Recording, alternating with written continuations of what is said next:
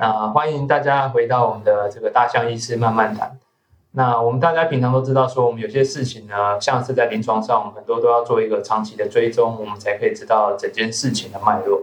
所以呢，今天我们又再度邀请到了我们九个月前就请到了一位非常厉害的女性。那重点是在这九个月之间呢，她的生活有了很大的变化，而她现在居住的环境呢，也有很多的事情，很多的不同的生活方式，我觉得可以给我们台湾当做一个参考。所以今天我就很高兴再度邀请到了我们的六个 U 一个 S，我们的这个吴若璇。那若璇可以请你跟我们再简单的自我介绍一下吗？好哦，嗯，大家好，我是若璇，很开心可以就是第二次再来跟学长聊聊天。我现在是人在美国加州做眼科的研究员，对，已经脱离临床好一阵子了，所以看今天有什么要聊的都可以。那我想大家可能很好奇，说我们的若璇，她目前是在我们的美国加州圣地亚哥 UCSD 嘛？那我很好奇，说她目前的你目前的生活大概平常是什么样子？是都是被研究占满吗？还是说其实很很放松这样子？嗯，我觉得现在的生活就是很单纯，老实说是真的蛮放松的，因为。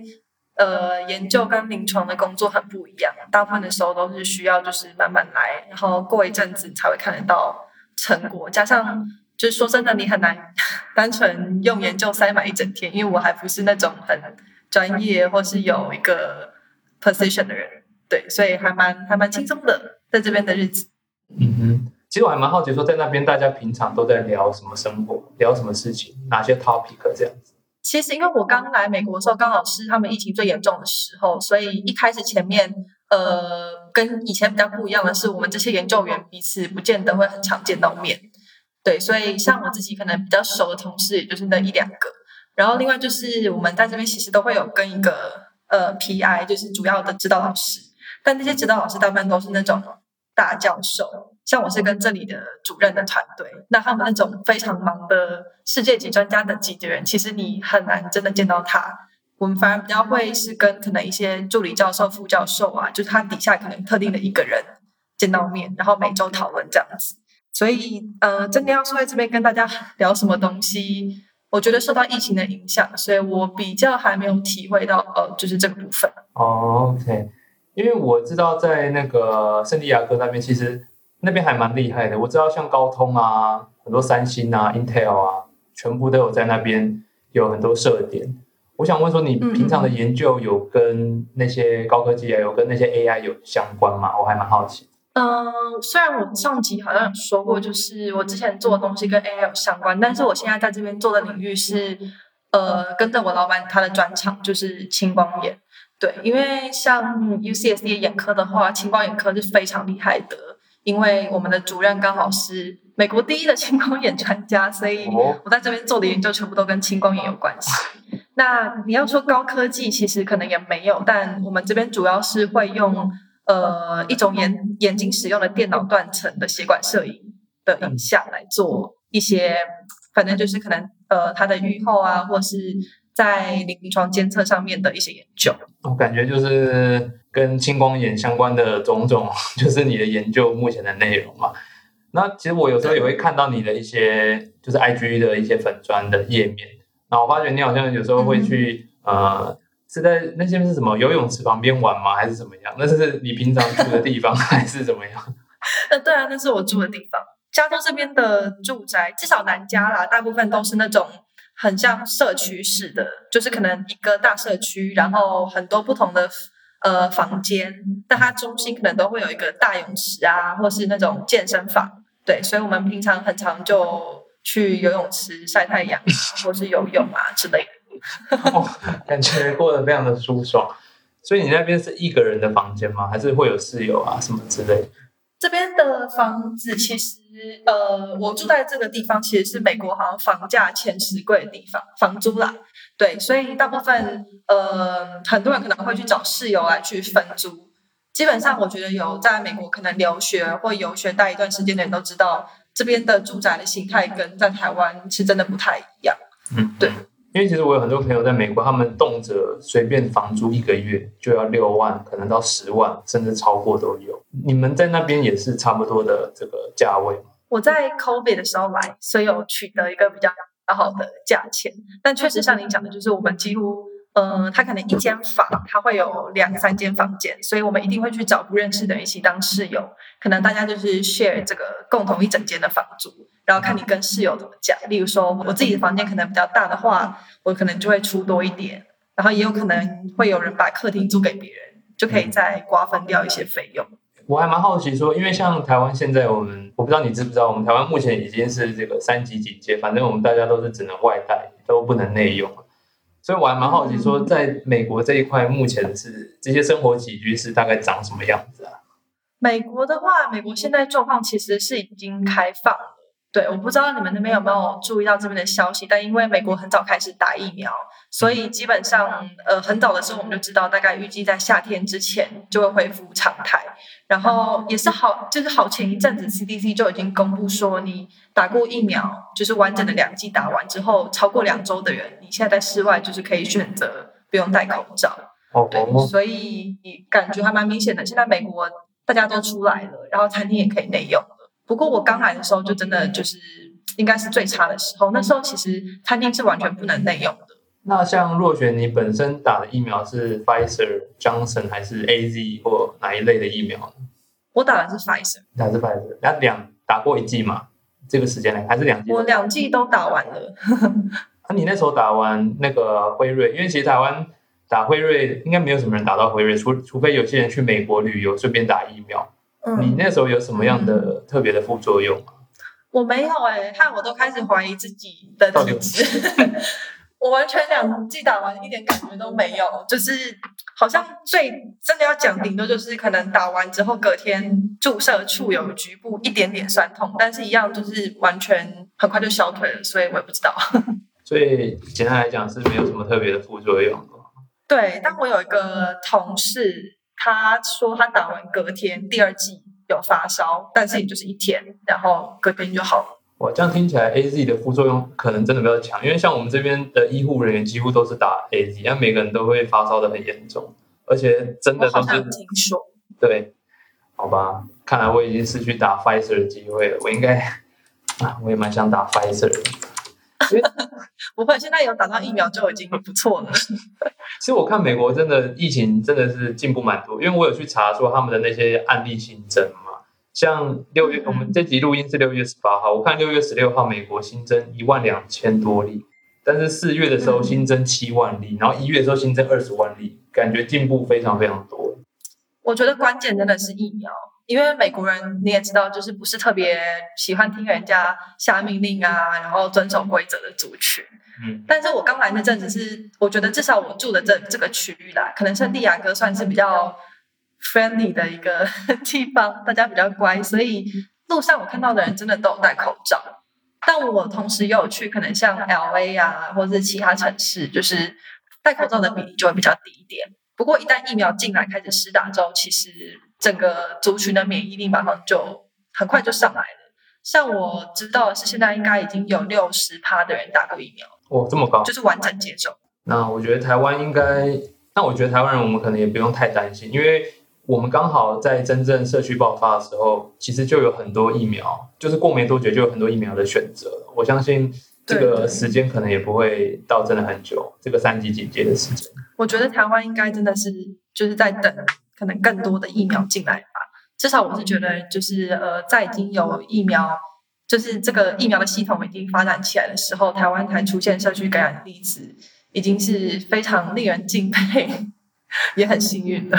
OK，不过我还是要先把主题再回到我们的这个若璇身上一下，因为毕竟你说到美国有半年的时间了吗？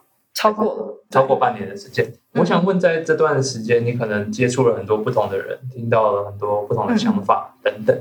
我想问你，对于你未来的应届生涯规划，或者是有没有一些新的梦想，或者是新的目标想要达成？我个人还蛮好奇的。我觉得要说目标的话，嗯，来这边之后，我其实慢慢的有意识到自己还缺乏了一些能力，就是可能，例如说，我会希望自己。再更多学一点统计方面的东西啊，或者例如说，甚至可以学习统计的软体，要怎么自己打一些简单的程式。就是这个能力，我以前在台湾的时候，我比较不会去想到。但来这边之后，因为自己独立的时间比较长，然后美国人的做事方式，还有这个团队运作方式，让我意识到有些东西其实看起来只是小技能，都可以交给别人做。可是如果你自己可以做的话，会让事情顺利跟快速很多。这部分我就在想说，哎，是不是之后要来学一下？哦，你说像一些生酮、SPSS 之类的一些呃使用吗？或者是生酮软体？对，哦，对对对。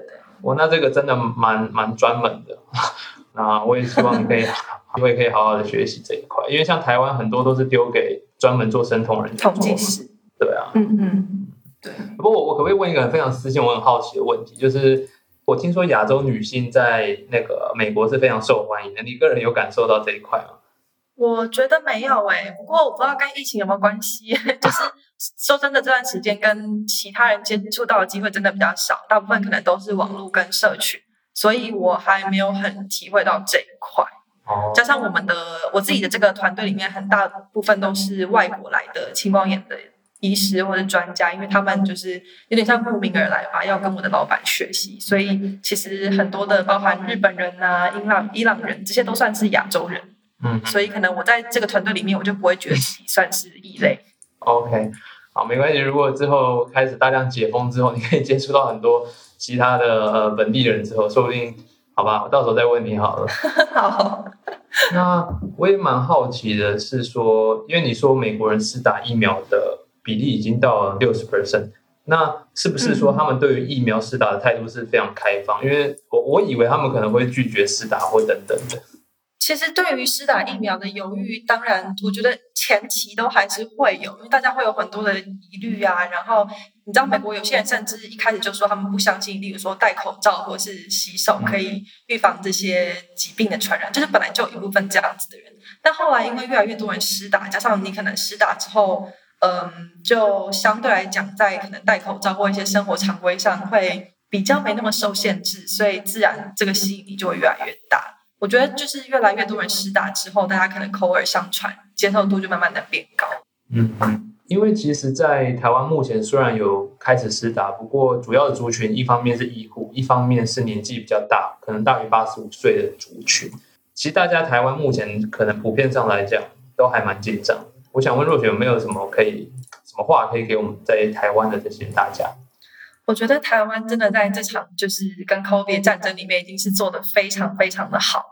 然后突然之间发生社区感染的情况，其实大家应该会很惊慌，对。但是我自己觉得，比较我在美国看到的，我认为台湾只要能撑过这段时间，然后等到更多人施打疫苗，我觉得完全是没有问题。所以只是这段时间，可能大家要尽量多做好一些保护的措施，然后。也可以稍微体会一下，就是不同的工作生活形态，work from home 之类的。对，因为之后我觉得以台湾的防疫实力，可能很快就脱离这个状态了，所以大家不要太气馁。谢谢若璇给我们这个所有台湾民众的一些精神的这个喊话。那我个人也有一些很好奇的问题是，虽然说你目前在那边是做研究生的计划，那你有没有特别想念台湾哪些地方的？就是真正去了外国之后才。才意识到的有吗？我觉得我现在我现在待诶半年到一年，快一年。我觉得真的要想念的话，可能就是家人跟狗狗。第一个最想念的东西还是这个。但你要说其他部分的话，我觉得我适应的算还不错。当然会很想念台湾的食物，嗯，对，尤其是宵夜吧。因为美国这边至少我住的地方，我觉得算地大物博，所以呃随便要去一个餐厅啊或超市什么，几乎都是开车。就没办法像台湾那样，可能晚上肚子饿，附近可能就有什么凉面店啊、盐酥鸡啊，叫外卖外送也很方便。这边的外卖外送都超贵的，所以你自然就会觉得在食物的选择上比较贫乏，然后时间受限。哎，那边也是 Uber 吗？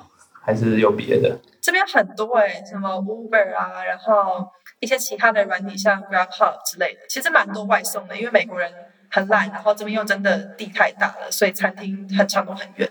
我我可以很好奇的问说，在美国这样子，如果没有吃的特别奢华，这样正常的吃饭的话，一个月大概会吃掉台币多少钱呢？我觉得其实在这边，你的食物开销完全是看你花多少的时间跟精力在自己在在家煮。对，因为像我来就是这边哦，我觉得很大的一个差别就是，我以前在台湾是个生活白痴、家事白痴。但我来这里其实大概半年不到，我觉得就把这些技能点满了。可是真的假的？你说你现在已经会自己煮饭什么之类的吗？就完全很 OK，会帮自己准备便当啊，然后也会规划可能，例如说接下来几餐要怎么吃。因为例如说，我可能如果去医院的时候，我就要带便当去；但如果我在家，我就会自己煮，就还要去学会嗯，帮自己规划食物的部分。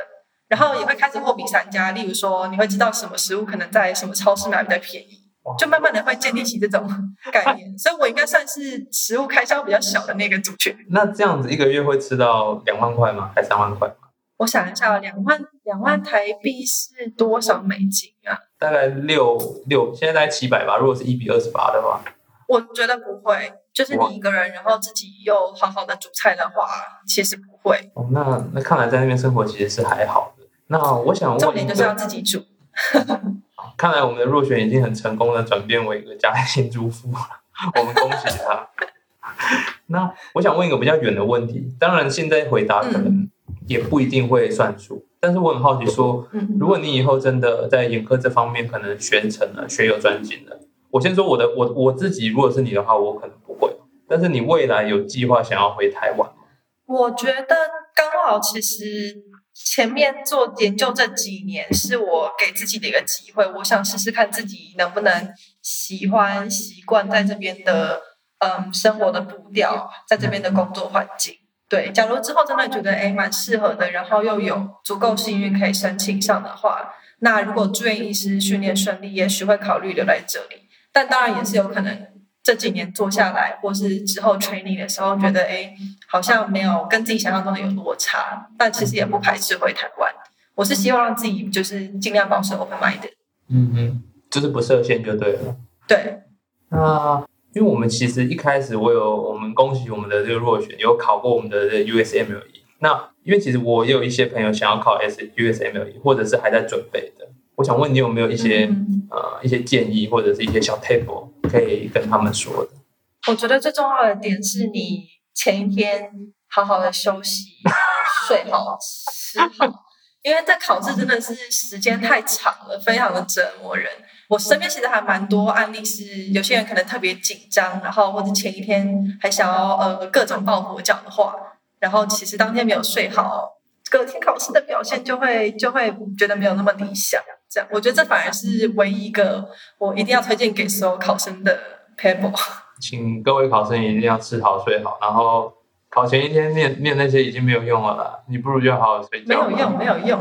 对，而且我很好奇的是说，像。可能亚洲人吧，在那边听说要面试上外科相关的科，其实非常困难。我想好奇，那有没有什么原因是说，我觉得，呃，外科这种东西，其实不论外科内科啦，我觉得都是有点，在美国有点像是 mentor 制，就他们这边的人很常会在医学院的时候就找一个专门跟自己比较熟的指导老师，或者是做研究的一个 instructor。所以之后，包含你要申请的时候，你的推荐信啊，或是你的老师帮你讲话，都很依赖这样子的 mentorship。但是外国人来这边很难去建立这样的关系，我觉得这是一个很大部。另外就是在美国外科的受欢迎程度其实还是蛮高，虽然好像说这几年相对来讲有越来越多外国人申请上外科了，可是跟台湾可能外科的申请状况相比，美国这边的外科就稍微再竞争一点，所以可能会有这样子的现象。那。因为毕竟我们这个节目还是想要问的细节一点。我想问一下，在美国的话，如果是外科啊，就不要论什么外科好了。平均一般外科的话，跟内科系的医师的薪水有差很多。其实我好像没有对薪水特别了解，但网络上很容易查，你就打这边，例如说什么科的 average 薪水，我自己印象中是也是真的还是有差。但是内科你如果有选到次专科，薪水又会比单纯一般在医院做可能一般内科的来讲高蛮多的，所以例如说像心脏内科啊、肠胃内科这些有一些 procedure 的四专科，他们的收入其实不见得会比可能一般外科的要来的低。OK，那我觉得我们这方面想要问的，我觉得我大概都已经问完了。那接下来我想问一些比较额外的事情，可能针对你的这个 social media 来问。我很好奇说，因为之前可能在台湾会有一些像什么六便士之类的，可以帮你拍照啊，就是等等的。那现在在美国的话，你都是自己拍吗？还是还是是什么样的方式？就是很多时候会自己拍，或是可能要有脚架啊，或者是趁着跟人家出游的时候拍。因为其实我不是一个会自拍的人，所以大部分都还是趁着有人的时候，请人家帮我拍照。因为我在想说，不是一个特别喜欢自拍的人。没有，我只是很好奇，我看到那些在游泳池旁边照片，我想说，这到底是这到底是怎么办到？我在这是我个人非常好奇的问题。哦，那其实蛮简单的，因为我们的游泳池旁边都很多什么椅子啊，然后包含凉椅啊，或者是阳伞那种。其实你就手机随便一摆，然后赶快拍几张，然后就赶快下水。我在泳池边拍的照片，其实都是那种可能拍四五张就直接挑一张的，相对比较单纯一点。那你未来对你的那个 social media 的经营，你有没有什么想法？还是就就随意，我想写什么，不想讲什么就讲什么这样子？我觉得我现在其实就已经这这几年就已经是蛮收敛的。对，加上来美国这边生活真的太单纯了，其实又跟台湾有点脱节，因为时差的关系，就不太会有什么很愤世嫉俗啊，或是很呃很很多的想法之类的。我觉得这是来美国这边对我来讲一个很重要的，算是好的影响，就是给自己更多独立思考跟自己相处的时间，比较不会被外在的一些可能人事物波动。这这点是我真的觉得，哎，我这半年多以来，呃，很大的一个成长。所以比较不会再去可能破一些比较愤世嫉俗或者比较激烈的言论这样子，然后也有很多时间可以跟自己相处。那这样会感到寂寞吗？还是觉得还好？我觉得其实你要说寂寞的话，我不是那种，我本来就不是那种很常需要跟朋友腻在一起，或是很喜欢聚会的人。我其实本来就是还蛮享受自己的时光的人，所以我是还好。OK，那其实今天我们主要想要问的就是关于第一个，他目前的生活大概是怎么样；第二个是他在美国中看到了对于美国人。当地的人对于这个疫情到底是接受度的怎么样？那其实这样纵观这样听起来的话，我们现在的落选 U U U U U U One S 其实已经过得非常好，而且他其实就那边的生活来看，我们台湾应该迟早也会到他们那一天，可以不用戴口罩的那一天，可以在餐厅内用的那一天，我觉得应该是指日可待了。没错，今天真的很谢谢我们的落选，可以给我们这些让我们非常有信心、提振信心的这些新的观点。那我们也祝福若璇可以在未来的美国的眼科啊，甚至是未来住院医师的 apply 当中，或者是他的粉砖有更多美丽的照片等等，全部都有一个很大的长进，很大的进步这样子。好的，那我们就谢谢我们的若璇今天跟我们上来做一个小小的访谈。没问题。那我们就请若璇跟大家说拜拜吧。好哦，希望大家多多保重身体，然后。不要太悲观，很快就会过去的。台湾加油！OK，好，那就大家拜拜。好，拜拜。